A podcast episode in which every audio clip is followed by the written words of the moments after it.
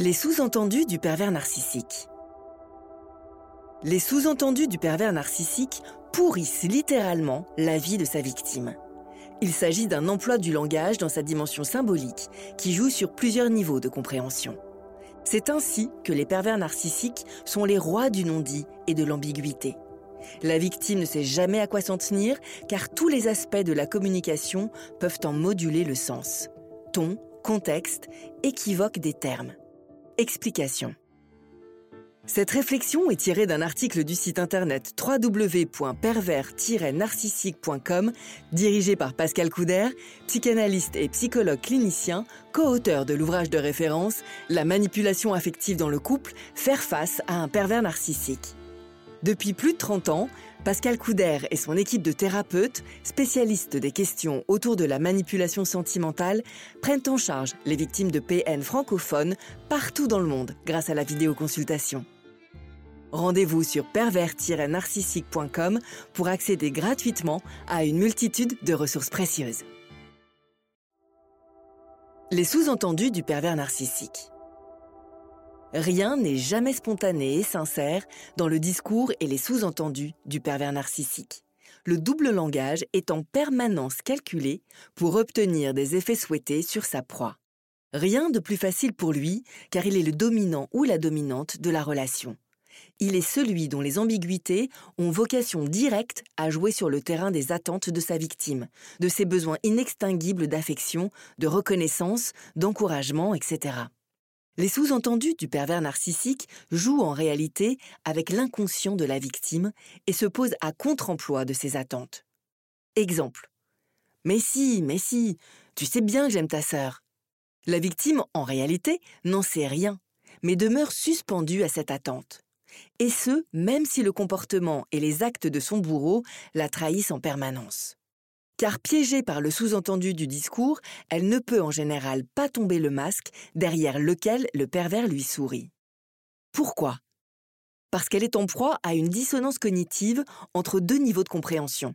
Le niveau inoffensif, qui est de pure forme, et le niveau sous-jacent, le sous-entendu, malveillant et sournois ce qui l'empêche, sur le coup, de prendre vraiment conscience de ce que l'autre veut dire. Pour cette raison, la blessure va demeurer en elle de façon latente, non verbalisée et non consciente. Au fur et à mesure que le temps passe, elle s'additionne à d'autres du même type qui viennent insidieusement polluer son propre ressenti sur elle-même en rapport avec l'estime qu'elle se porte. Dans les cas les plus graves, ce processus peut même aller jusqu'à amoindrir sa conscience même d'exister. Sous-entendu, mais dit quand même. Les sous-entendus d'un pervers narcissique émaillent donc son langage de blessures narcissiques à l'adresse de la victime. Mais leur nuisance ne s'arrête pas là. Leur flou, leur manque de sens précis permettent au PN de ne jamais abîmer sa façade, mais au contraire de faire culpabiliser le partenaire. Mais je n'ai jamais dit ça. Pourra-t-il se dédouaner si l'autre en vient à se plaindre? Ce flou artistique lui permet aussi de jouer sur les mots et sur la double contrainte. Exemple. Je te dis de le faire. Mais si la victime s'exécute, mais non, je ne t'ai jamais demandé de faire ça. Regarde comme tu t'y prends. Mais si elle ne le fait pas, tu vois, tu ne m'écoutes jamais. Ce mécanisme va lui permettre de prétendre avoir dit ce qu'il n'avait jamais dit et de nier ce qu'il avait affirmé. Nous le répétons souvent sur ce blog, mais à bon entendeur, le discours d'un pervers narcissique est un discours qui dit tout et son contraire. Il ne veut en réalité rien dire du tout. Il nie l'autre dans son existence, pure et simple. Ce discours est fait pour vous rendre fou. Second degré et humour chez le pervers narcissique. Nous avons déjà évoqué sur ce blog la particularité de l'humour pervers. Le second degré y fonctionne à plein rendement pour égratigner le partenaire en permanence en gardant une mine angélique et en jouant sur le pas vu, pas pris. Rien d'étonnant à cela, puisque, comme nous venons de le voir, les victimes mettent un certain temps à s'apercevoir que ces plaisanteries n'ont rien d'inoffensif. Mais elles ne peuvent rien objecter non plus. Piégées par le double sens du discours, elles se verront accusées justement de ne rien voir, soit d'être stupides et de n'avoir aucun humour. Comme si accepter de passer pour un ou une demeurée serait synonyme d'intelligence et d'humour. Les sous-entendus du pervers narcissique et son humour servent donc bien à se moquer de son partenaire à tous les niveaux. Toutes ces attaques humoristiques relèvent bel et bien du premier degré. Elles sont bêtes et méchantes. Mais le second degré sert à les blanchir, à les faire passer en contrebande. L'humour induit toujours un ce n'est pas grave ou, comme le disent les enfants, c'est pour de rire, reléguant ainsi la souffrance de la personne blessée sur le plan du simple accident de parcours. La cruauté mentale la plus aboutie revient d'ailleurs souvent à ajouter dans ce type de situation Ah, je t'ai blessé, vraiment? Pardon alors Et les sous-entendus du pervers narcissique ne s'arrêtent pas là.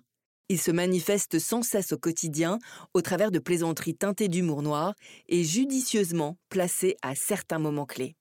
Drôle? Loin d'être drôle, cet humour tourne facilement au festival de grossièreté dans l'intimité. Elles n'ont, selon le pervers, rien de choquant ou de grave, ce qui intime à la victime l'ordre de subir. Il y a un côté borderline chez certains pervers narcissiques, qui les arment de beaucoup de cynisme. En coulisses et dans le secret de leur foyer, ils se montreront rebelles à toute règle et prôneront le laisser-aller et la saleté sur le plan domestique. Et cela va exténuer les victimes qu'ils saboteront en permanence dans leur volonté de redresser la situation. D'autant qu'extérieurement, ils savent se montrer irréprochables, notamment lorsqu'ils s'adressent à des personnes supposées être importantes à leurs yeux. Ces comportements devraient pourtant mettre la puce à l'oreille des victimes et leur faire soupçonner la violence sous-jacente à l'humour déjanté de leur partenaire. Pour l'expliquer plus clairement, ce partenaire a le talent, non pas de peindre, comme elles l'ont cru au départ, la vie en rose, mais plutôt la vie en lait. Il détruit purement et simplement leurs valeurs et leur écosystème. Quant à avoir de l'humour avec ce type de partenaire, cela est fortement déconseillé, et même dangereux.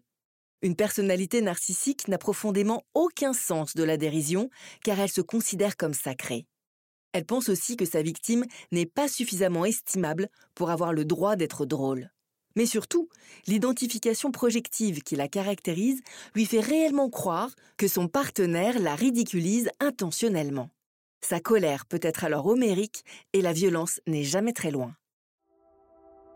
Vous n'y voyez pas clair dans une relation avec un partenaire instable, déroutant et pathologique? L'accompagnement d'un professionnel de l'écoute peut vous aider à vous en libérer. Pascal Couder, psychanalyste spécialiste des manipulateurs, vous assiste sur toute la France, en cabinet ou en visioconsultation. N'hésitez pas à vous faire accompagner par des thérapeutes spécialistes de la question de la perversion narcissique. Rendez-vous sur www.pervers-narcissique.com et trouvez-y de nombreux conseils sur comment gérer la séparation, comment gérer l'après, la reconstruction, et vous pourrez également rentrer en contact avec un membre de l'équipe. Ne restez pas seul. Merci d'avoir écouté ce podcast. Rendez-vous très prochainement pour un nouvel épisode. N'hésitez pas à vous abonner pour ne rien manquer des prochaines publications. À très bientôt.